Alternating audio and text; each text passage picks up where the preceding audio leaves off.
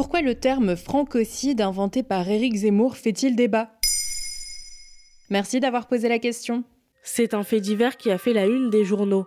Le meurtre de la petite Lola, 12 ans, dont le corps a été retrouvé dans une malle le 14 octobre 2022.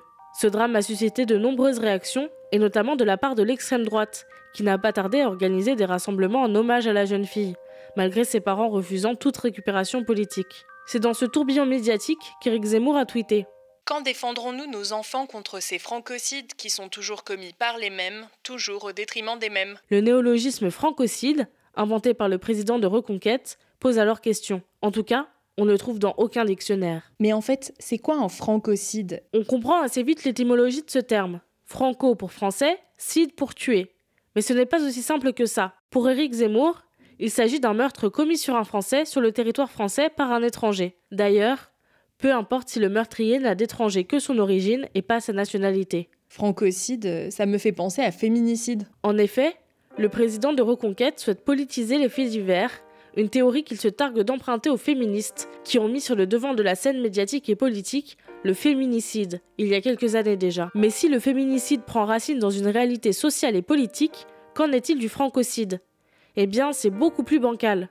En effet, il n'existe aucune étude universitaire sociologique sur ces violences dont parle Éric Zemmour. Sur ce parallèle avec le féminicide, la linguiste Nadia Makwar explique pour France Info. Le premier est le résultat d'observations documentées qui a emmené à créer le mot.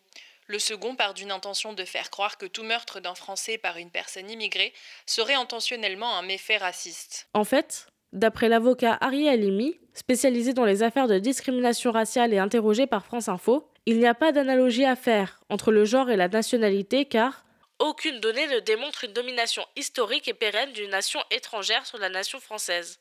Ainsi, le terme francocide fait plutôt écho à un vocabulaire complotiste et raciste utilisé par l'extrême droite et qui rappelle la théorie du grand emplacement qui a été démontée de nombreuses fois. Voilà pourquoi le terme francocide fait débat. Maintenant, vous savez. Un épisode écrit et réalisé par Mayel Diallo. Ce podcast est disponible sur toutes les plateformes audio. Et si cet épisode vous a plu, n'hésitez pas à laisser des commentaires ou des étoiles sur vos applis de podcast préférés.